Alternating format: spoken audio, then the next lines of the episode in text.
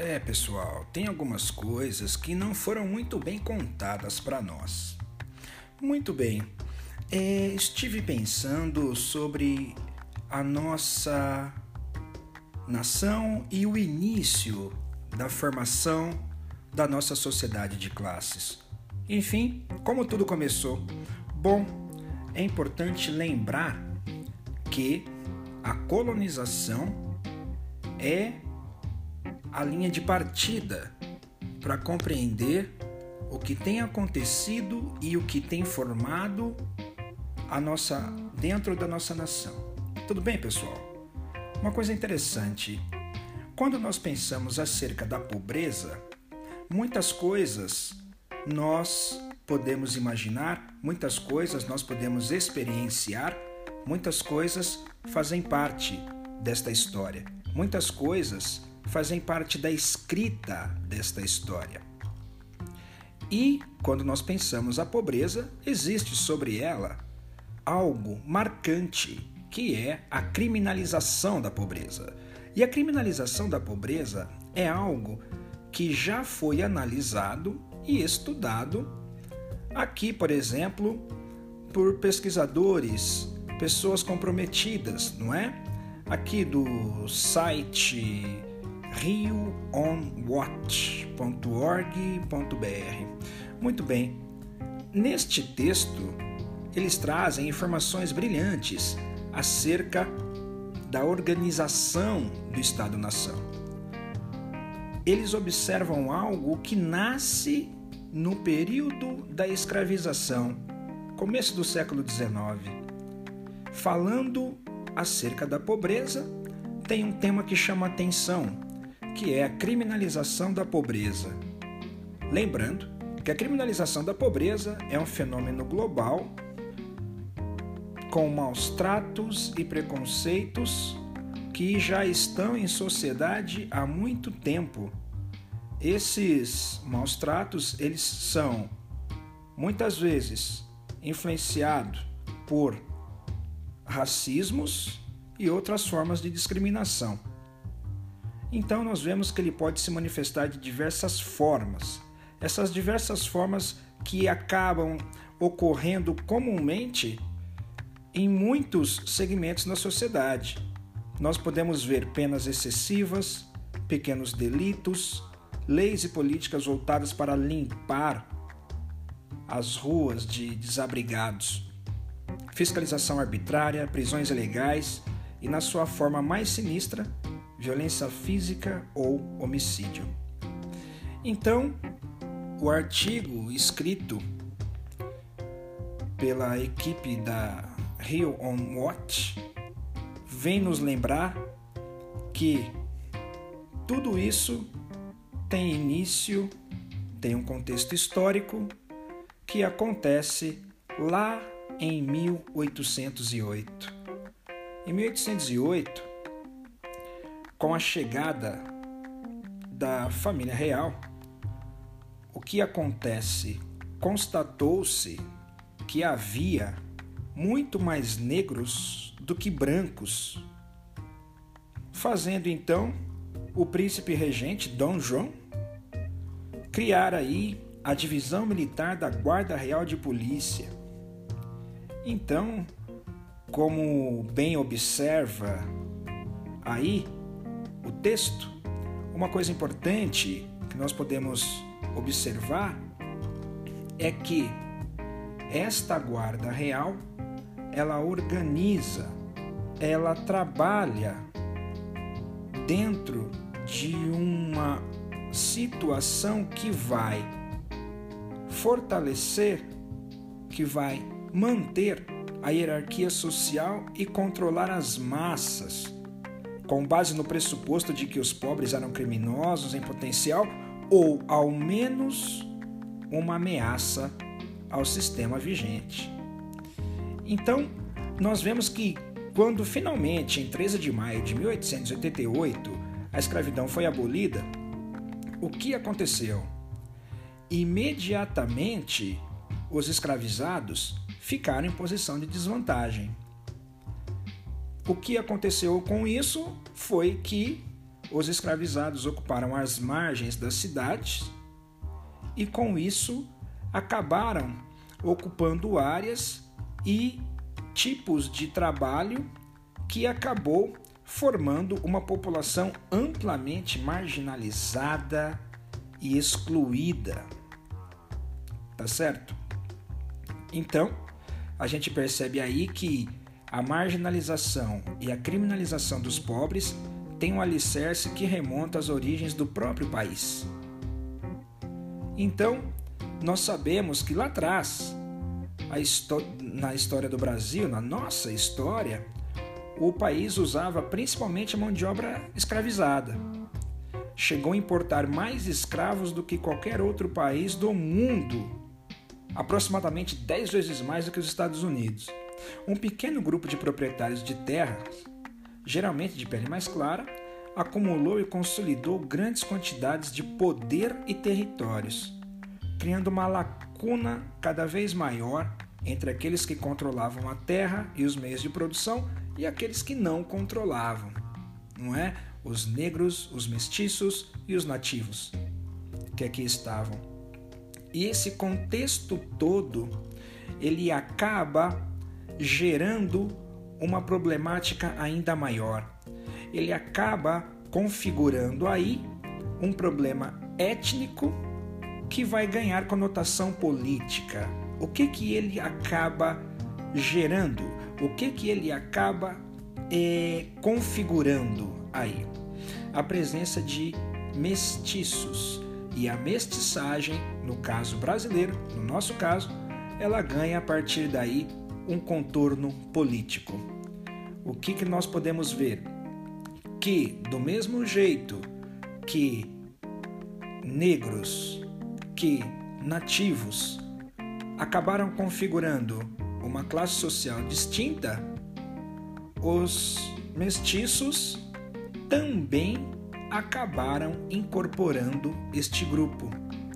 Então, o que se formou no início do projeto de nação, foi aí o embrião de um processo de exclusão que até hoje não foi da maneira correta resolvido este problema, não é? A inserção do negro, a inserção do nativo, do mestiço à sociedade de classes ainda tem acontecido de maneira muito tímida ainda falamos muito pouco sobre essa questão. Ainda precisamos observar como que nós podemos fechar essas feridas que ainda continuam sangrando. Precisamos fechar essas feridas, porque de alguma maneira esses problemas eles não podem continuar acontecendo porque o projeto de nação fica comprometido, a evolução do nosso país fica comprometida. Não trata-se aqui de ser 100% negro, 100% branco, mas o que nós precisamos aqui é colocar a história para ser colocada diante das questões que precisamos resolver e melhorar enquanto nação veja que nós temos ainda equívocos do ponto de vista da nossa lei. Existem contradições na lei, uma vez que a Constituição Federal Brasileira de 1988 ela traz em seu artigo 3 uma proteção em caso de discriminação à pobreza. Nós vemos que na prática não é isso o que tem acontecido. Na prática, nós vemos aí que no Estado-nação o que tem acontecido é aí uma situação de anomia, uma situação que nós precisamos retomar urgentemente. Urgentemente, ok? Olha só, mas o importante aqui é lembrar que dia após dia, nós podemos contar com diversas pessoas, com diversos meios de comunicação para conseguir trazer textos, compartilhar posicionamentos para que possamos todos juntos ir na direção de um esclarecimento acerca da escrita da nossa história. Tá certo? Porque, de alguma maneira, o posicionamento de preconceito, o posicionamento voltado à intolerância que nós temos é algo que precisa ser discutido a partir das suas bases, é algo que precisa ser discutido a partir de suas raízes. Tudo bem? Veja que logo no começo da nossa história, quando surge a Guarda Real, a motivação e o trabalho, primeiro, a orientação dada a esses guardas, a esses policiais, era de que precisavam manter os ex-escravos à margem da cidade e protegendo a família real e toda a corte portuguesa. Em nossos dias nós vemos famílias inteiras fa famílias inteiras, muitas vezes em, encarceradas. Famílias inteiras, muitas vezes presas a um sistema carcerário. Quando não estão presas a um sistema carcerário, estão presas por um julgamento moral, estão presas em áreas de exclusão. Quando houve a libertação dos escravizados, houve também o aprisionamento de uma classe social para as áreas de exclusão que nós conhecemos e conhecemos muito bem.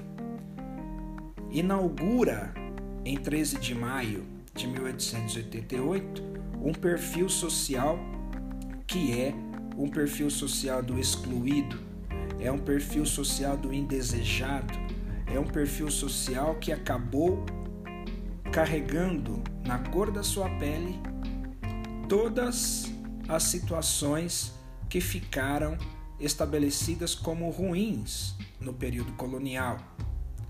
Precisamos lembrar aqui também que os escravizados e os nativos não eram considerados seres humanos, não eram considerados pessoas que deveriam incorporar a cidadania. Eram considerados selvagens, e como selvagens foram tratados. Por outro lado, esse imaginário criado sobre a vida dessas pessoas acabou fortalecido e acabou criando uma visão sobre essa classe, os negros e os nativos, Hoje muita gente entende, muita gente conhece e reconhece a importância da aplicação dos direitos, do respeito, da cidadania. Por outro lado, nós sabemos que existe uma parcela muito grande dentro do Brasil que ainda acaba trazendo essa questão sobre exclusão acerca da vida dos negros e dos mestiços. Ok? Então, essa leitura é importante, esta reflexão é importante porque houve no período da escravização uma situação que acabou com a memória, com a história e com a identidade de todo um povo. Os escravizados chegavam aqui eles trocavam seus nomes, eles acabavam perdendo a sua identidade, eles acabaram perdendo a sua história e começaram a reconstruir uma história de morte em vida. Lembrando que muitos dos escravizados estavam já preferindo perder a vida, tirando sua própria vida, do que viver como um escravizado. Olha só que interessante lembrar que no início das discussões sobre Brasil, no início das discussões sobre formação da nossa identidade nacional, a pergunta que se fazia então era: o que fazer com os negros? Veja que o próprio teor da pergunta já traz um preconceito e um desejo de exclusão. Nunca houve uma pergunta desta em relação à corte portuguesa. Nunca se perguntaram o que fazer com o branco, mas muito se perguntou o que fazer com o negro, com o índio. Então, nós estamos até hoje, muitas vezes, nos perguntando o que fazer com o negro e com o índio. Por quê? Porque nós temos visto a história se repetir. Por muitos e muitos anos ouvimos no colégio que precisamos estudar a história para não repetir os erros do passado. Mas a impressão que eu tenho é que nós estamos estudando a história para continuar fazendo as coisas do passado. Porque de alguma maneira o que tem acontecido hoje no Brasil é o que podemos chamar de neocolonialismo. É o que nós podemos chamar hoje de uma continuidade no processo de colonização. Podemos hoje sim trazer à memória todos os fatores que aconteceram, todas as questões que aconteceram lá atrás, no período colonial, veja que essas questões se repetem aqui hoje. Muitas indústrias no país são indústrias estrangeiras. A maioria delas. Antigamente, período colonial, nós estávamos trabalhando para a metrópole. Hoje nós continuamos trabalhando para o capital estrangeiro. Não é novidade nenhuma que a colonização de exploração acabou gerando e nos colocando numa posição de dependência. Somos um país dependente do capital estrangeiro. Todo mundo sabe disso. Por outro lado, nós vemos que os esforços para que esta situação mude ainda são poucos os esforços não são os esforços que precisaríamos. Mas nós estamos pouco a pouco organizando as coisas e quem sabe um dia vamos olhar para nós mesmos para que possamos, em primeiro lugar, reconhecer a nossa identidade para depois fortalecer o projeto de nação. É impossível fortalecer um projeto de nação na medida que eu tenho uma identidade que ainda não está resolvida. O nosso país ainda precisa resolver questões da identidade e da cultura nacional. Perceberam isso? Vale lembrar, o professor Darcy Ribeiro escreve no livro O Povo Brasileiro sobre a nossa identidade, algo importante. Ele tem um, ele traz um neologismo que é a palavra ninguémtude. Ninguémtude vem do se sentir ninguém. Por que, que o professor Darcy Ribeiro coloca isso? O professor Darcy Ribeiro quer dizer que no período colonial o filho de negro com branco não queria reconhecer a identidade negra. Ele queria reconhecer a identidade portuguesa, europeia.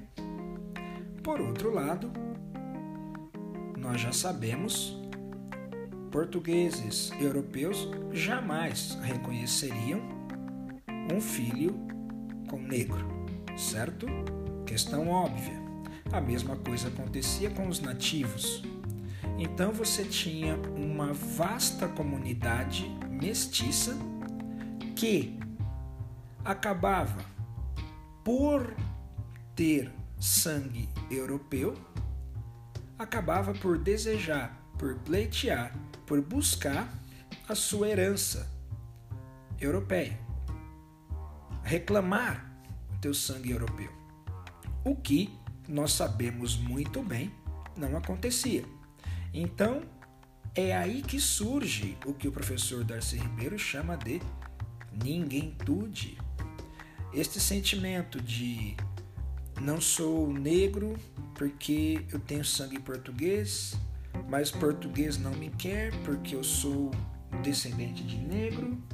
Então fica aquela situação bastante complicada do ponto de vista da formação da identidade nacional.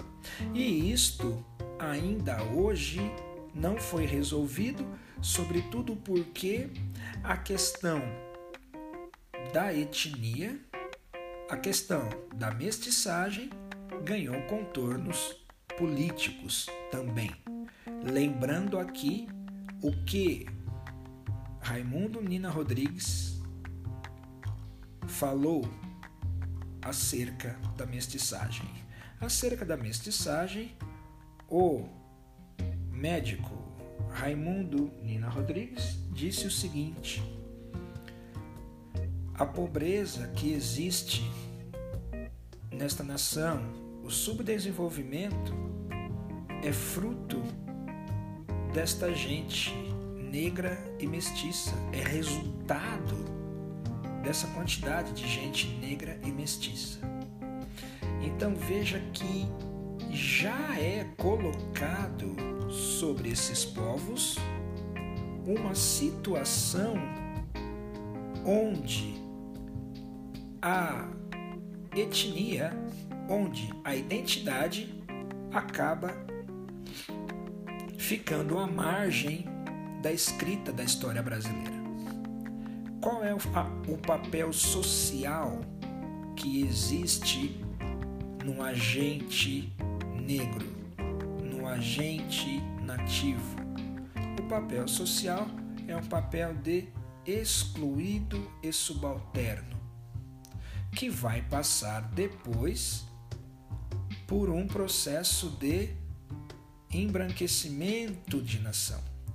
O Brasil vai investir na mão de obra italiana, na mão de obra europeia, com o intuito primeiro de transformar o Brasil num país de pele mais clara. Aí precisa lembrar, não é falando mal de nenhum italiano, não é falando mal de nenhum é, alemão, mas é lembrando o propósito primeiro dos portugueses que aqui estavam. Veja que nós ainda não estamos alinhados com a história real do Brasil. Está certo? Porque sempre que nós observamos, nós vamos acabar entrando no que nós ah, vimos sobre a Constituição, o artigo 3. Ele garante proteção acerca da desigualdade e da pobreza, mas na realidade não acontece. Por quê?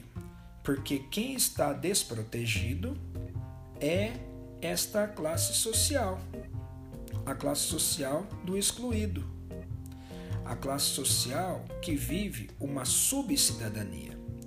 E isto não é fruto do acaso, isto não é algo que possa ser naturalizado.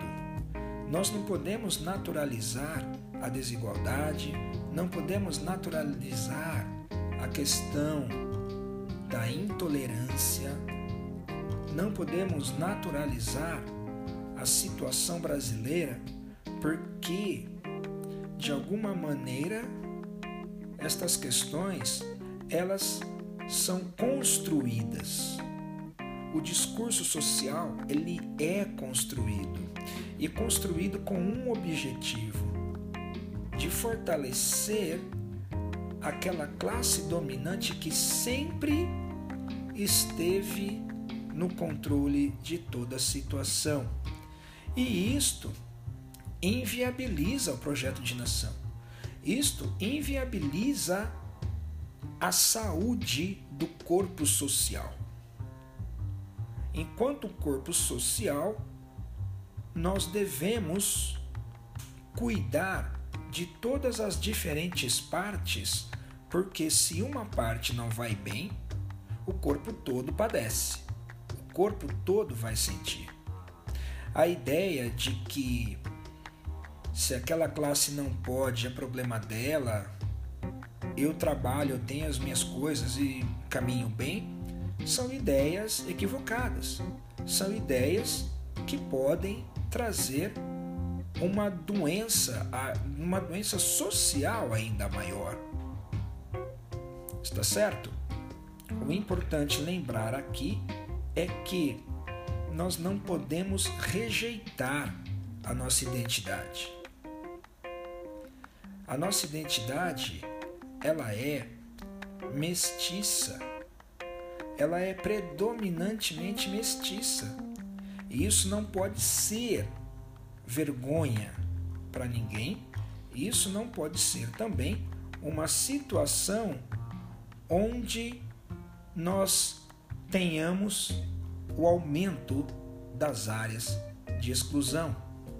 Importante observar que a criminalização da pobreza é algo presente e é algo que conversa diretamente com a organização do Estado-nação. Sempre nós tivemos esta situação, tá?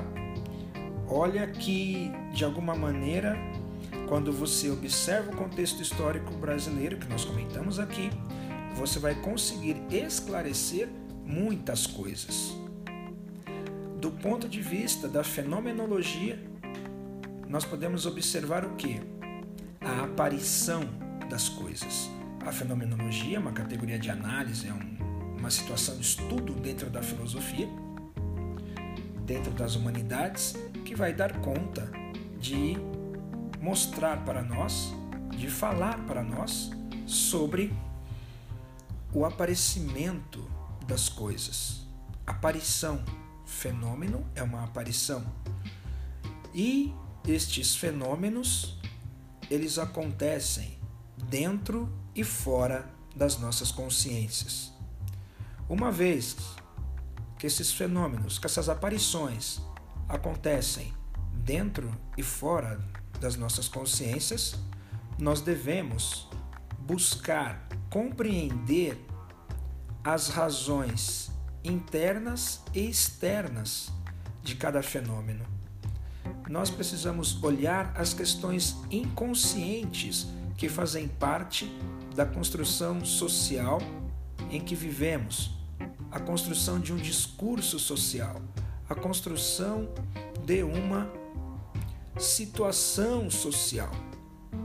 Veja que o período da escravização ele deixou marcas profundas que ainda não foram saradas.